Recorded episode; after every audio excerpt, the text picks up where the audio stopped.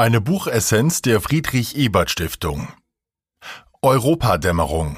Ein Essay von Ivan Krastev, erschienen 2020 im Surkamp Verlag Berlin. Kurz gefasst und eingeordnet von Stefan Schmauke. Buchessenz. Ivan Krastevs Essay Europadämmerung analysiert die Krise der Europäischen Union nicht aus ökonomischer Perspektive oder von der Warte der politischen Theorie, er stellt vielmehr zwei konkrete Fragen in den Mittelpunkt. In welcher Weise hat die seit 2015 bestehende Flüchtlingskrise die europäische Gesellschaft verändert? Und warum verachten große Teile der EU-Bürgerinnen die Brüsseler Eliten? Der Schlüssel zum Verständnis seiner Antworten auf diese Fragen liegt in seiner osteuropäischen Perspektive. Im Kern geht es ihm darum, die drohende Spaltung der Europäischen Union in ein westliches Kerneuropa und osteuropäische Abtrünnige abzuwehren. Die Gefahr der europäischen Desintegration sieht er weniger darin, dass sich etwa Polen und Ungarn, die sogenannten illiberalen Demokratien, von der Union abwenden, sondern vielmehr darin, dass die Bereitschaft der liberalen Demokratien schwindet, diese Staaten weiterhin in die Union zu integrieren. Einordnung aus Sicht der sozialen Demokratie. Ansatzpunkte für eine an der sozialen Demokratie orientierte Politik gibt es in Krastevs Essay gleich mehrere. Die ideologische Lehre, die nach dem Ende der Systemkonfrontation zwischen Kapitalismus und Kommunismus entstanden ist, sowie das Unvermögen des Liberalismus, sie zu füllen. Die Skepsis Mittel- und Osteuropas gegenüber kosmopolitischen, multikulturalistischen und globalisierungsoffenen Politikansätzen, die Auseinandersetzung mit Gründen für das Erstarken des Rechtspopulismus. Buchautor Ivan Krastev, geboren 1965 in Bulgarien, ist Politologe und Vorsitzender des Center for Liberal Strategies in Sofia und Permanent Fellow im Institut für die Wissenschaften vom Menschen in Wien.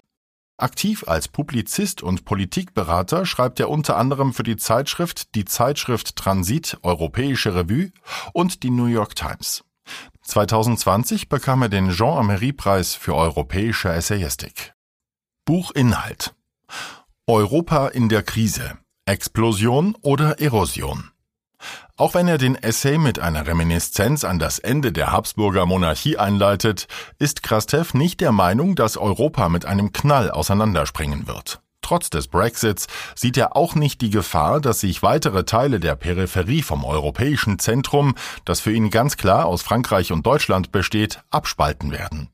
Die Gefahr sieht er eher als eine fortgesetzte Funktionsstörung der europäischen Institutionen, die zur Folge haben könnte, dass das Zentrum gegen die Peripherie rebelliert. Europa wird am Ende sein, wenn Frankreich und Deutschland Teile Osteuropas nicht mehr in der Union haben wollen. Europa, eine Idee auf der Suche nach einer Realität. Was hat die EU bisher zusammengehalten? War es die Sorge, einen zukünftigen Krieg zwischen europäischen Nationalstaaten unmöglich zu machen?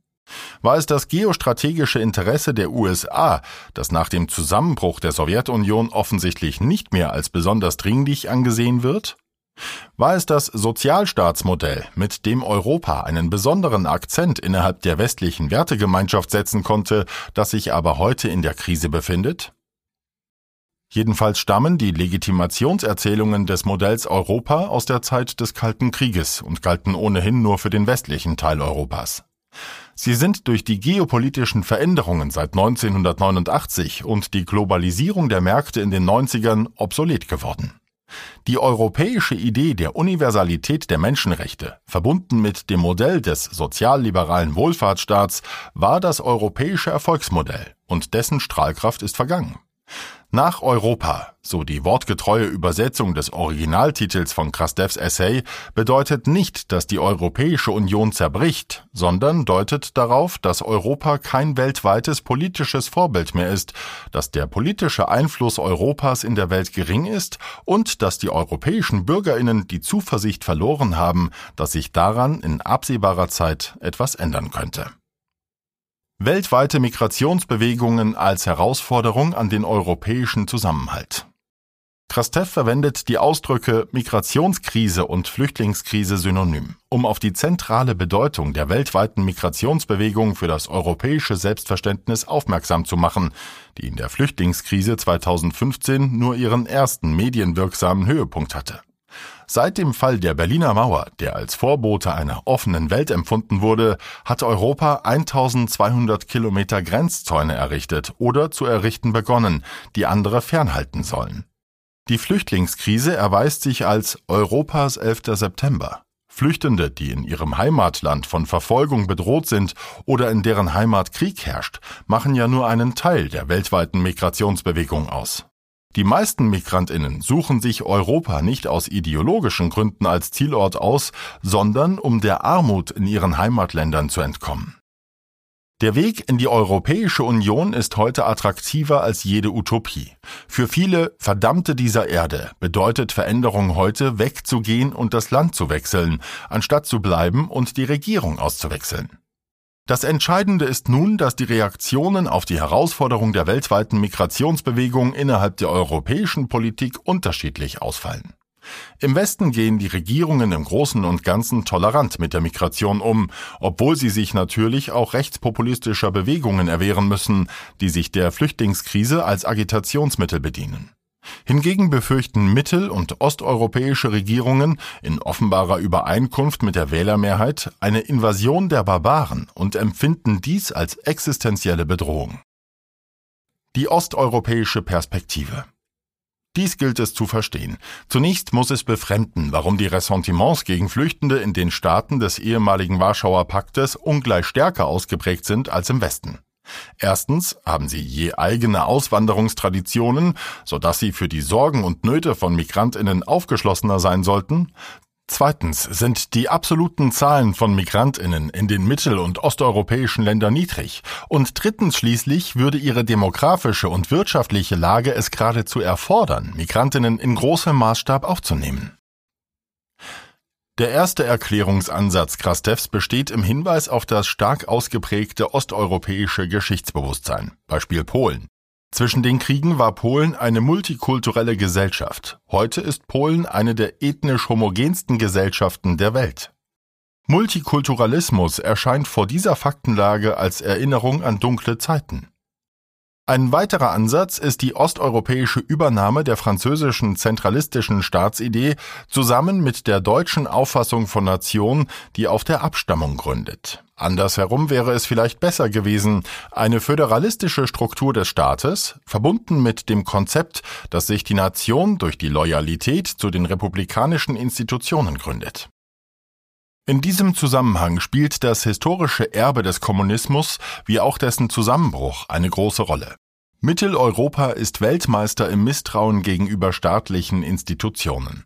Während kosmopolitisches Denken nach der nationalsozialistischen Gewaltherrschaft wie ein Befreiungsschlag wirkte, empfanden die Menschen im Stalinismus Internationalität eher als oktroyierte Zwangsmaßnahme.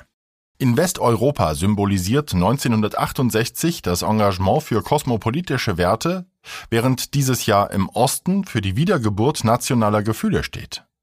Während nach dem Zusammenbruch des Kommunismus Politiker wie Václav Havel die europäische Integration vorantrieben, wird der Druck zur Übernahme europäischer Normen und Institutionen von der gegenwärtigen Politikergeneration eher als nationale Demütigung aufgefasst.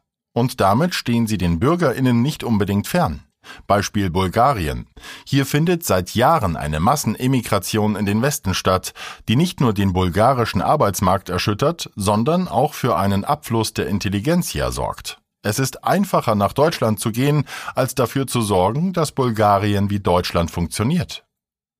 Vor diesem Hintergrund wird es verständlich, dass vor allem die mittel- und osteuropäische Landbevölkerung angesichts der eigenen Marginalisierung in der Migration eine Bedrohung ihrer ethnischen Identität zu sehen vermag. Die Spaltung zwischen dem Westen und dem Osten Europas in den Einstellungen zu Diversität und Migration hat große Ähnlichkeit mit der Spaltung zwischen den kosmopolitischen Großstädten und ländlichen Gebieten innerhalb der westlichen Gesellschaften. Schließlich gibt es auch einschlägige osteuropäische Erfahrung mit gescheiterten Integrationsversuchen. Krastev bezieht sich dabei auf die problematische Geschichte der Roma. Die Verachtung der Brüsseler Eliten. Sie das Volk.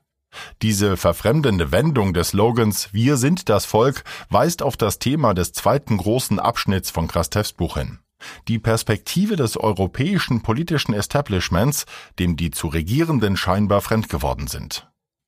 Den Auftakt macht eine Rekapitulation der Geschehnisse rund um den drohenden Staatsbankrott Griechenlands, der zunächst zur Abwahl des griechischen Ministerpräsidenten Georgos Papandreou führte, dann zum kurzen Kampf von Alexis Tsipras Syriza Partei gegen das austeritätspolitische Diktat der Troika, bestehend aus IWF, Europäischer Zentralbank und der Europäischen Kommission, und schließlich mit einer Niederlage von Tsipras endete, der die harten Sparauflagen akzeptieren musste.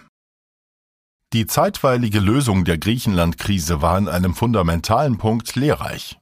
Wenn die gemeinsame europäische Währung überleben soll, muss den Wählern der Schuldnerstaaten das Recht zu einem Kurswechsel in ihrer Wirtschaftspolitik genommen werden, auch wenn sie durchaus das Recht behalten, ihre Regierung auszuwechseln. Die harte Haltung der Troika gegenüber Griechenland erklärt sich zum Teil aus dem Dilemma, weder den griechischen Staatsbankrott zulassen, noch ein Signal an andere europäische Staaten senden zu wollen, indem man Tsipras Zugeständnisse gemacht hätte. Die drakonischen Bedingungen der Neuorganisation des griechischen Staatshaushaltes hatten ihr Drohpotenzial in Richtung anderer populistischer Regierungen bewiesen. Aber hat der Sieg der ökonomischen Vernunft über den Willen der griechischen Wähler einen Beitrag zum Überleben der Union geleistet? Statt dass Brüssel den Glanz eines gemeinsamen europäischen Heims symbolisiere, steht die Hauptstadt der EU längst für die unkontrollierte Macht der Märkte und die zerstörerische Kraft der Globalisierung. Warum hassen oder verachten Europas Bürger die Europapolitiker? Brüsseler Politiker gelten als meritokratische Elite, die als solche die unangenehme Eigenschaft hat, alle auszuschließen, die es nicht verdient haben, in ihren Kreis aufzusteigen. Meritokratie ist ein vom Soziologen Michael Young geprägter Begriff, der von Anfang an davor warnte, dass eine meritokratische Rechtfertigung von gesellschaftlicher Ungleichheit dazu tendiert, diese Ungleichheit, da an Verdienst und Leistungsfähigkeit gekoppelt, zu zementieren. Krastev vergleicht die Meritokraten mit den hochbezahlten Stars im internationalen Fußball. Die Vereine kaufen sie ein, um zu gewinnen, aber die Fans bedauern sie nicht, wenn sie verlieren. Eine Erklärung für die wachsende Illiberalität vor allem mittel- und osteuropäischer Staaten ist das Gefühl ihrer Bürger zu bedrohten Mehrheiten zu gehören. Der eigentliche Reiz der liberalen Demokratie liegt darin, dass sie nicht nur das Privateigentum und das Recht der politischen Mehrheit, die Regierung zu stellen, sondern auch das Recht der Minderheiten schützt und sicherstellt, dass die Wahlverlierer bei den nächsten Wahlen erneut antreten können und nicht ins Exil oder in den Untergrund gehen müssen, während die Sieger ihren Besitz konfiszieren. Der von liberalen Demokratien garantierte Minderheitenschutz wird in Osteuropa als Instrument zur Entmächtigung politischer, ethnischer und religiöser Mehrheiten empfunden. Populistische und radikale Parteien versprechen ihren Wählern etwas, das in der liberalen Demokratie ausgeschlossen ist. Das Gefühl eines Siegs, der es den Mehrheiten erlaubt, nun zu tun, was ihnen gefällt. Ausblick. Annäherung von West und Ost als Demonstration der Überlebensfähigkeit der EU. Die Probleme Osteuropas zu ignorieren, wird der Europäischen Union nicht guttun. Statt auf ideologische Konfrontation mit den Regierungen zu setzen, wirbt Krastev für einen verständnisvollen Umgang mit den Sorgen und Nöten der osteuropäischen Bürgerinnen. Nur Kompromissbereitschaft wird die Wahrscheinlichkeit eines Überlebens der EU erhöhen. Wenn uns die Union am Herzen liegt, sollten wir der Versöhnung die höchste Priorität einräumen. Die EU sollte nicht versuchen, ihre zahlreichen Feinde zu besiegen, sondern sie zu erschöpfen und dabei auch gelegentlich auch Teile ihrer Politik, einschließlich der Forderung nach gut geschützten Außengrenzen und sogar einige ihrer Einstellungen zu übernehmen. Freier Handel ist nicht immer ein Win-Win-Spiel. Linear ist der Fortschritt nur in schlechten Geschichtsbüchern. Buch Votum die Lektüre Krastevs ist immer dann besonders produktiv, wenn er sich auf die unterschiedlichen Sichtweisen der Bürgerinnen Ost- und Westeuropas bezieht, beziehungsweise den osteuropäischen Standpunkt jenseits des Stereotyps der illiberalen Demokratien deutlich zu machen versucht. Denn es wäre viel zu einfach, den Osteuropäern vorzuwerfen, sie hätten wegen der kommunistischen Vergangenheit immer noch Defizite an gelebter Demokratie und würden deswegen viel eher dem Rechtspopulismus zuneigen als die Bürgerinnen westeuropäischer Staaten.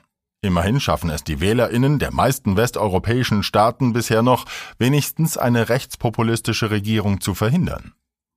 Dass politische Parteien im Spektrum der sozialen Demokratie in ganz Europa seit der Integration neoliberaler Positionen an Wählerakzeptanz verloren haben, ist ja kein Geheimnis. Dass Teile ihrer Wählerschaft massiv ins rechtspopulistische Lager abgewandert sind, ist ein Trend, der zumindest aufgehalten werden könnte. Dafür reicht es aber nicht, sie als illiberal oder als autoritäre Charaktere abzustempeln, vielmehr sollte man sich ihre Sorgen und Nöte bewusst machen. Und Krastevs Essay bietet dazu einen um Verständnis werbenden Ansatz.